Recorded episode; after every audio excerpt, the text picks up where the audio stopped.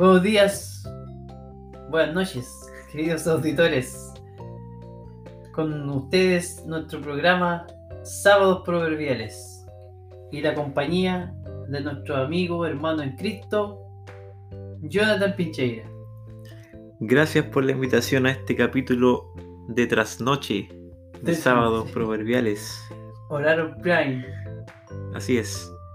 Hoy día nuestro tema, aparición de Juan Bautista, parte 2 Y final. y final. Hoy eh, lo invitamos, perdón, a seguirnos y a escucharnos en nuestras redes sociales y en nuestras plataformas donde puede escuchar nuestro programa. eh, Anchor, Ebooks, Spotify y Apple Podcast. Hoy día vamos a leer el proverbio capítulo 25, el versículo 25. Hermano Jonathan. Como el agua fría al alma sedienta, así son las buenas nuevas de, la, de lejanas tierras. ¿Lo repito? Repítalo, por favor. Como el agua fría al alma sedienta, así son las buenas nuevas de lejanas tierras. Ahí teníamos nuestro proverbio del día.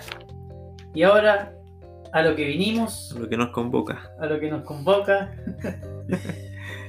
Mateo capítulo 3, del versículo 7 al versículo 12. ¿Lo leemos? ¿Quién lo lee? Léalo nomás. Lo leo entonces.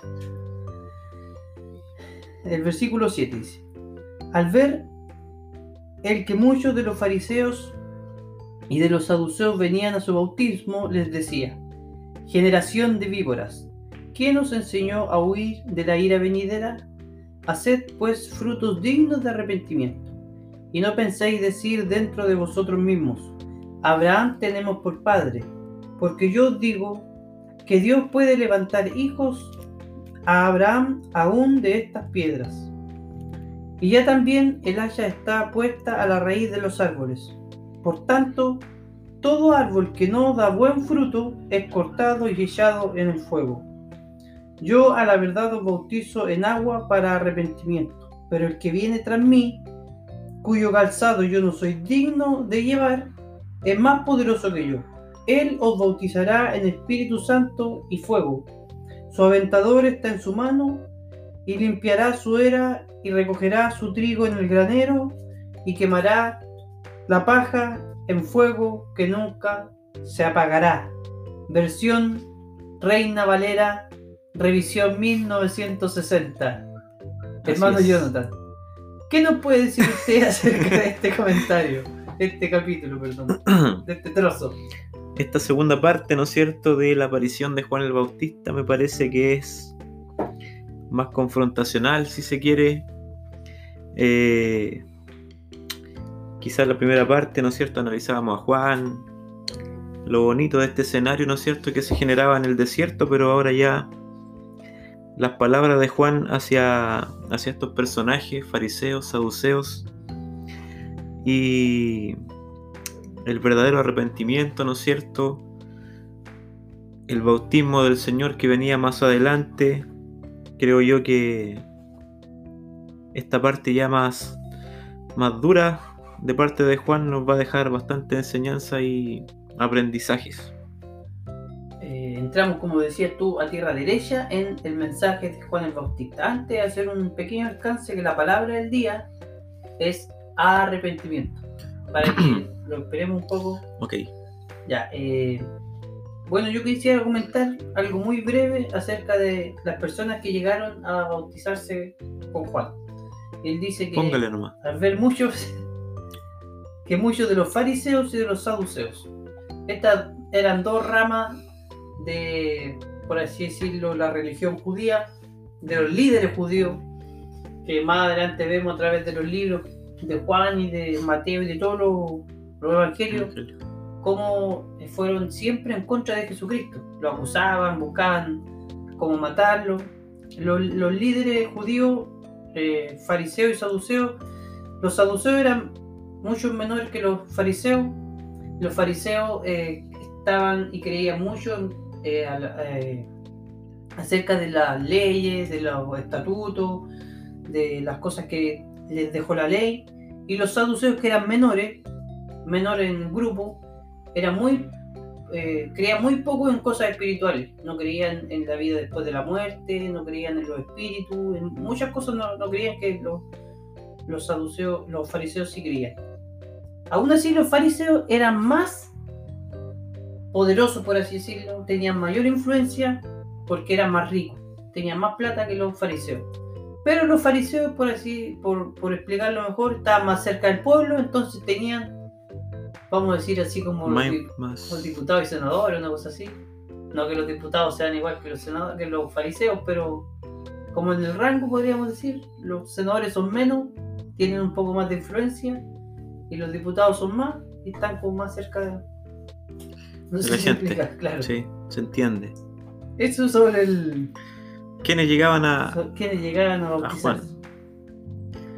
En realidad llegó mucha gente, ¿no es cierto? Pero dentro de esta gente se encontraba a fariseos y saduceos y, y Juan lo detectó de inmediato.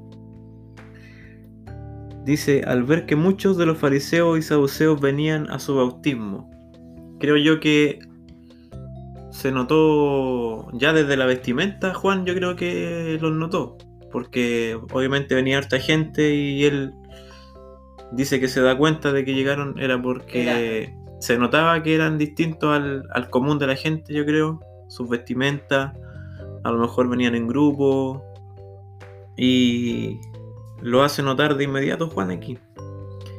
Me llama la atención lo que les dice, que también se ve en este primer versículo, generación de víboras.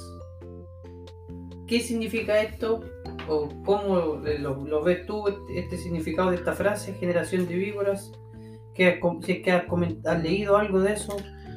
La verdad es que no me interioricé tanto, sí es algo que se repite en este libro de Mateo, en el capítulo 12, 34, 23, 33. Eh, Jesús también trata de esta forma o simi- muy similar a, a estos grupos religiosos y políticos, entre comillas. Lo que yo que- o sea, quiero decir es que es como bien fuerte la frase que les dice. Generación de víboras. Al decirle generación no, no le habla solamente a un par de personas, Claro, le está sino hablando que a sus padres, a sus descendientes, a todos los que representaban los fariseos y los saduceos, los, los que descendieron de, de Aarón, vamos a decirlo así, todos los que estaban dentro del, del linaje. del linaje del sacerdocio. O sea, como que se corrompió a tal, a tal grado los sacerdotes que Juan eh, les dice esta frase con razón. pues, O sea, Juan no estaba mintiendo con decirle que se estaban que, esta- que eran una generación de víboras y yo por lo que leí daba varias razones de por qué les dice víbora. Una era porque cuando se limpiaba el campo y se quemaba eh, parte del campo del, del, de la- del desierto, a veces había incendios, las, víboras salían, las víboras salían arrancando, así como que arrancando el fuego. Porque después dice, ¿quién nos enseñó a huir de la ira venidera? Entonces era uno de los ejemplos que podía ser porque les dijo generación de víboras. Ahora, y también cuando dice, ¿quién lo enseñó a huir de la ira venidera? También es algo que podría hoy día nosotros eh, predicar a las personas que, que no conocían al Señor y, y, y predicarle acerca de la ira del Señor, que no se hace muy a menudo. Cuando dice ¿quién nos, quién nos enseñó? O sea, ¿quién les enseñó? Está hablando como que ellos ya, ya traen una cierta conducta en la cual ellos a lo mejor piensan que de esa forma, pensaban que de esa forma iban a, A salvarse. a salvarse o a estar bien con, con Dios, porque dice ¿quién, quién les enseñó? O sea, como que Juan dice, ustedes vienen actuando de tal forma, de alguna forma, y, y como que de esa forma ellos van a escapar, ¿no es cierto?, del, del castigo, pero en realidad, con las palabras que les va a decir más adelante, queda claro que no estaban actuando de buena, de, de buena de buena manera. manera ante los ojos de- del Señor. Hacer pues, dice, frutos dignos de arrepentimiento. Y aquí saltan a- a- al plano los frutos. ¿Qué tienen que ver los frutos en toda esta historia? yo creo que tienen que ver mucho con, con la, la nueva vida del cristiano. Yo creo que ellos, Juan les quiere decir que ellos venían haciendo cosas desagradables an- ante los ojos de Dios para ellos, a lo mejor Porque buenas. Yo, yo tengo entendido que ellos hacían muchas obras, las hacían vistosas, por así decirlo. Ofrendaban, le daban a las viudas, pero cosas que se vieran. Yo creo que aquí resalta digno de arrepentimiento, más que el fruto. Hacer fruto digno de arrepentimiento. O sea, que los frutos que nosotros hagamos sean dignos de arrepentimiento. Más que hacer frutos por, por hacer frutos. Porque la Biblia dice que hay buenos frutos y malos frutos. Si hay personas que hacen cosas, pero de, con un mal Con- con otro propósito, fin. Con otro fin.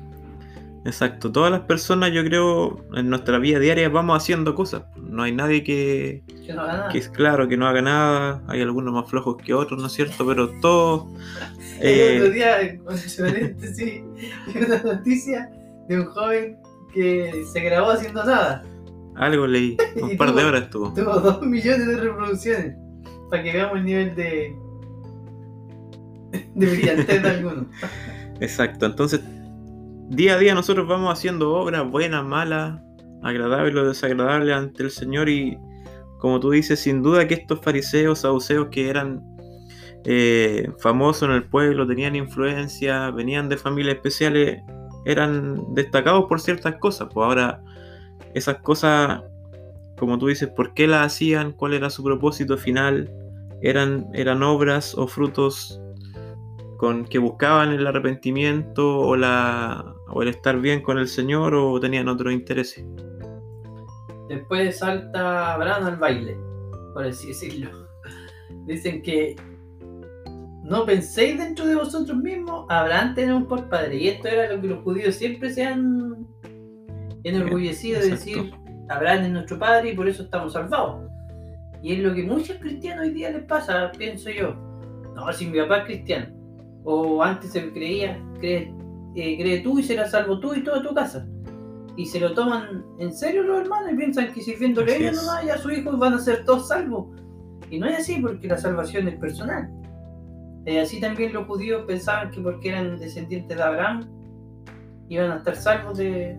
Más adelante Jesús les dice, ustedes son hijos de Abraham, pero quieren matarme, por ejemplo. Entonces el, el tener un apellido o el tener una, una genealogía, una descendencia, una historia familiar cercana al Señor, como tú dices, no es... eh, no equivale a tener una vida eterna asegurada. Pero sí yo quería rescatar que esta cercanía que puede tener una familia o un antepasado con el Señor sí puede ser- nos puede ayudar. El que tu papá sea un hijo del Señor y te críe bien, yo creo que eh, influye de manera positiva en la persona siempre y cuando reconozca que la salvación es personal. Pero es, es bueno, creo yo, tener un, un- Ascendencia una cristiana. ascendencia, claro, una- un entorno cristiano. Pero por supuesto que tenemos en claro que eso no, no nos asegura nada. Sí lo, no- sí lo podría facilitar, creo yo. De que la persona que, o sea, se acerque más a Dios porque sus padres lo han Encarrilado, encarrilado, como dice el proverbio, instruye al niño en su camino cuando fuere viejo. no se apartará de él. apartará de él. Eh, bueno, como tú decís, Dios podía levantar eh, hijos de Abraham incluso de esas piedras y así también lo hizo, porque de todos los gentiles que aceptaron al Señor como su Salvador vienen a ser hijos espirituales de Abraham. Así es, como que ningunea un poco, creo yo, entre comillas, ese, ese, Ese pensamiento. ese pensamiento o esa chapa que tenían estos, estos grupos, ¿no es cierto? Porque les dice que de esas piedras aún podía convertir en hijos, que si bien lo que fue así más adelante, le quería decir que no era algo tan relevante, como para que ellos se fiaran de eso para hacer algo más o... Estaban haciendo como mucho alarde a ver si ser Exactamente. de, de Abraham.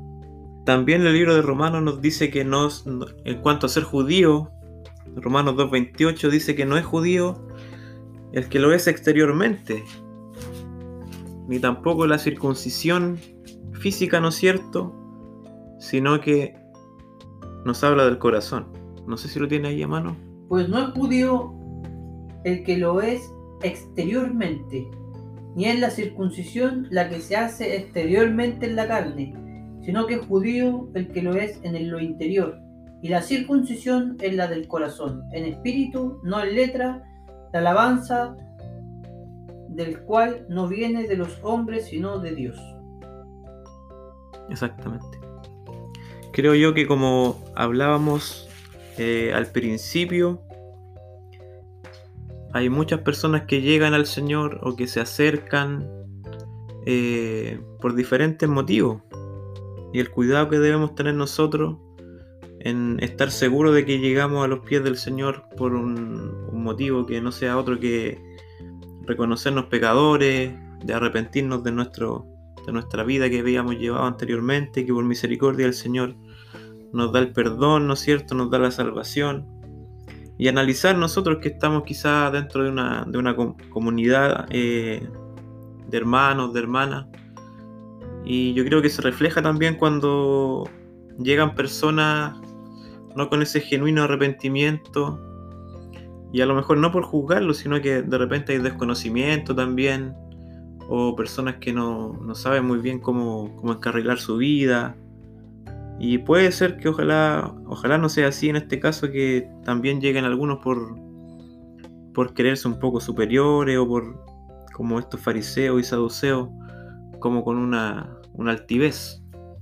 Pasa también en la iglesia, como decís tú, que llegan personas diciendo que son cristianas porque aceptaron a Cristo en su corazón, pero se portan con otra, tienen otras actitudes que no son de acuerdo a la voluntad del Señor porque se fían igual que los fariseos en haber tenido un encuentro o en otras cosas como haber sido hijos de un cristiano para decir que están libres de cualquier eh, maleficio, de cualquier problema, de cualquier enfermedad. Se ve en la iglesia, yo lo he dicho otras veces, cuando las personas leen el Salmo 91 lo toman como un amuleto y dicen, no, pero si dice, eh, caerán a tu lado mil y diez mil a tu diestra y más a ti no caerán y enumeran una tirada de cosas que le van a le van a hacer de bendición al cristiano, pero se olvidan del primer versículo que dice... Eh, el que habita. que habita el abrigo del Altísimo, ese es el que tiene todas esas bendiciones. Así Los otros están fuera de... Hay que llevar una vida... Algunas Biblias vienen sin ese versículo, parece. no, eso es mentira. Empieza del 2 para adelante para, algunos. para algunos. Las versiones nuevas no lo traen. Claro. Ya. y el versículo 10 dice, y ya también el hacha está puesta a la raíz de los árboles. Por tanto, todo árbol que no da buen fruto es cortado y echado al fuego. Y aquí se ve que dice todo árbol que no da buen fruto. O sea, como decíamos, hay un fruto que es malo que el que podrían haber estado haciendo los, los saduceos y los fariseos. Yo tenía eh, años atrás un pensamiento errado quizás. Yo decía, si, si somos árboles, ¿no es cierto? O si estamos plantados, eh, ¿cómo es posible que si no damos buen fruto nos vayan a cortar? Si se supone que por nuestra doctrina, nuestra creencia, nosotros creemos que el Señor no nos va a quitar la salvación, ¿verdad? Que ya no ya pasamos de muerte a vida y ya estamos seguros en las manos del Señor. Pero ¿cómo es posible que algunos los vayan a cortar si no, no daban buen fruto? Pero también yo pienso ahora, a lo largo del tiempo, que puede que hayan árboles que en definitiva no sean árboles plantados por el Señor. Cada persona yo creo aquí cuando dice que van a cortar un árbol es que van a, a la, está hablando de las personas. No sé si estoy en lo correcto. Entonces, no todo árbol es un árbol del Señor. Entonces, si te van a cortar y te van a, echar al fuego, es porque nunca ha sido plantado, ¿no es cierto?, por el Señor. Y yo creo que todos los que sí son plantados por el Señor dan buenos, frutos. Entonces, la clave es qué tipo de árbol soy. ¿Soy un árbol plantado por el Señor o, o por otra cosa? Sí, porque vemos las parábolas, una de las parábolas dice que salió el sembrador a sembrar y sembró el trigo y vino el enemigo, el engañador, y sembró junto con él la cizaña y creció el trigo junto con la cizaña. O sea, nos, nos dice lo mismo que la mitad que falta está ahí en la Sí. cizaña. po. Que hay personas que son cizañas dentro de la iglesia y aunque nosotros a veces no lo queramos ver, como ya sabemos, no todos los que van a la iglesia son eh, árboles plantados por el Señor. No todos son Exactamente. Destacar que tenemos la capacidad por el, por el Espíritu del Señor de dar buenos frutos. Claro. No, no es algo imposible o que no esté a nuestro alcance. La responsabilidad cae 100% en nosotros de, de saber qué tipo de fruto estamos dando. Claro. Bueno, eh, los frutos buenos son, están a la vista, creo, de, la- de las personas, aunque también los frutos malos al final se va a saber y se sabe cuando uno hace una obra con un mal propósito, al final siempre se termina. La mentira tiene patas cortas, dicen por ahí. Florece en Florece algún luego. momento el fruto. Me llama la atención eh, eso de el haya está puesta a la raíz de los árboles. Es como que está ya a punto de, de dar el, el- el corte. Y se los dijo en ese tiempo, hace dos mil años. O sea, ahora más que nunca creo que el haya está Llegar y cortar. llegar y cortar, como algunos cuando juegan a la pelota, Los hacheros. los hacheros, Hay algunos los, por aquí. los famosos hacheros. Yo, la verdad, os bautizo en agua para arrepentimiento, pero el que viene tras mí, cuyo calzado yo no soy digno de llevar, es más poderoso que yo. Él bautizará en Espíritu Santo y fuego. Juan bautizaba en agua y el Señor Jesús bautizó en fuego y Espíritu, Espíritu Santo. Santo. ¿Qué es lo que es el bautismo? Creo que lo vimos en la clase pasada. O sea, perdón. el- el programa Estuvimos pasado. Varios minutos del bautismo, Claro. de los tipos de bautismo. Y aquí muestra el bautismo del Señor Jesucristo, que es de Espíritu Santo y de fuego.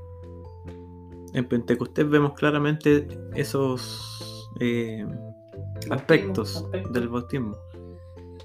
Pues aquí, es- bueno, el- el- como decimos que el bautismo representa sumergirse, eh, en algún momento la iglesia es sumergida en Espíritu Santo y en fuego. Y después dice, su aventador está en su mano y limpiará su era y recogerá su trigo en el granero y quemará la paja en fuego que nunca se apagará.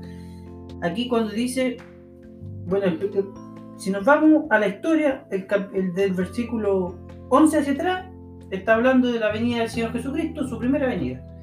Y en el versículo 12 se salta más de 2000 años y ya está hablando de la segunda venida del Señor. ¿Por qué? Porque aquí está haciendo la división entre los santos y los impuros, entre eh, la paja y el trigo, entre eh, el fuego que nunca se apaga y la salvación en el granero. Y eso va a ocurrir cuando Jesucristo venga en su segunda venida.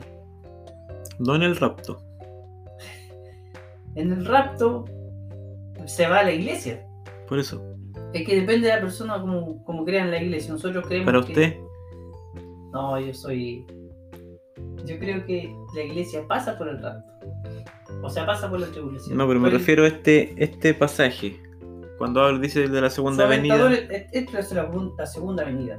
la Después de la, del rapto. Ya, Siete eso, años de tribulación, segunda venida, eso quería. juicio para algunos. Para aclarar bien lo que es segunda venida. No se trata del rapto, porque de repente se tiende a confundir. Claro. La segunda, el rapto, Jesucristo viene por la iglesia. Así y la es. segunda venida, Jesucristo viene con la Con la iglesia. Esta es la segunda venida. Y es más, ni siquiera es la segunda venida. Es después de la segunda venida cuando Jesucristo hace el juicio. Ahí Dios dice que va a echar a unos por un lado y otros por otro. Yo quería destacar del versículo 11 también a Jesús, ¿no es cierto? La relevancia, la trascendencia del Señor Jesucristo, porque dice que el que viene tras mí, decía Juan, o sea Jesús, es más poderoso y Él os bautizará en Espíritu Santo y fuego. O sea, todas las cosas son hechas por medio de Jesús y Él no queda al margen, ¿no es cierto?, del, del bautismo que nos da el Señor en el Espíritu y en fuego. O sea, sin Jesús, sin su sacrificio perfecto, nada de estas cosas podido hubieran, podido ser posibles. Como dice Juan también que por él fueron todas hechas, las, hechas todas las cosas, el- el- la, des- la descendencia del Espíritu Santo a la iglesia también es, es parte de responsabilidad de Jesús. Aparte de que actúa la tercera persona de la Trinidad, es Jesucristo, como dice este versículo que Así es. Envía el Espíritu Santo. Cuando habla aquí de y limpiará su era, yo rescataba por allí que la era se refería a un espacio abierto donde se extendía el trigo para trillarlo, se lanzaba el trigo al aire con una pala o horqueta para que el viento se llevara la paja. ¿Sí? Y ahí el grano abajo. Y ahí la se paja- separaba el trigo de la paja y Igual lo que correspondía quedaba, ¿no es cierto? Y lo demás volaba. Cuando dice que nos bautizará en fuego y espíritu, el espíritu aquí es eh,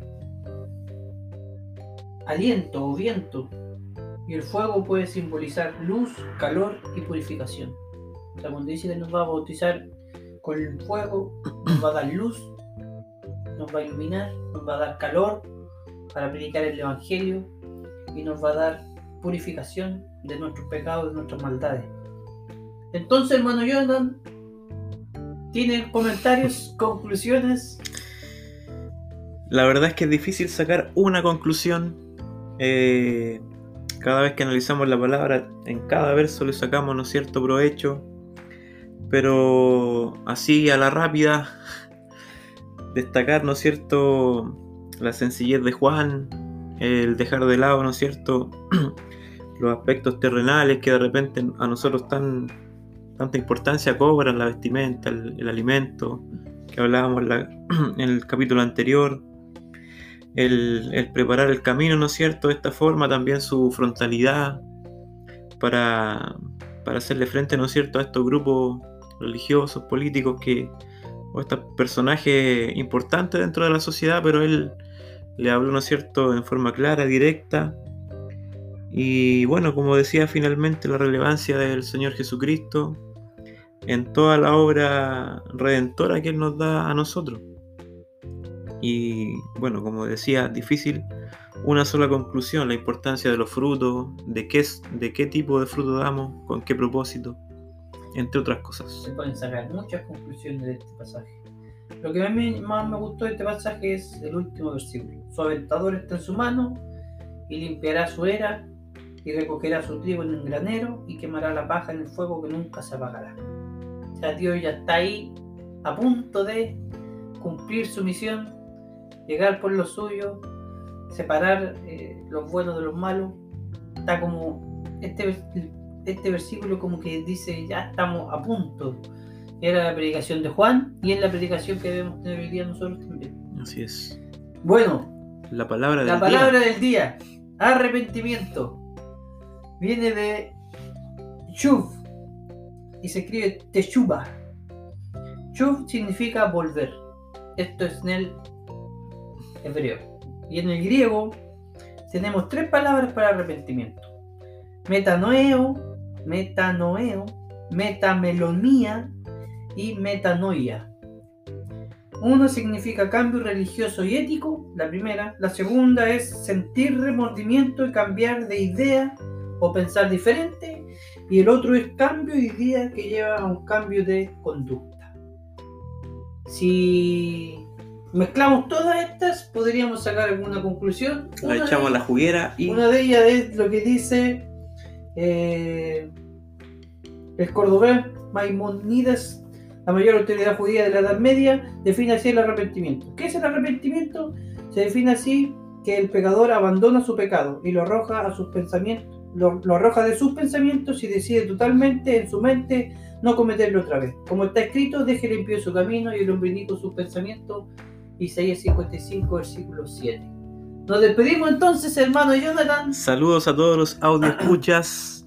Que sea un capítulo de bendición para todos. hasta un próximo programa junto a la compañía de nuestro hermano Jonathan. Goodbye. Bendiciones.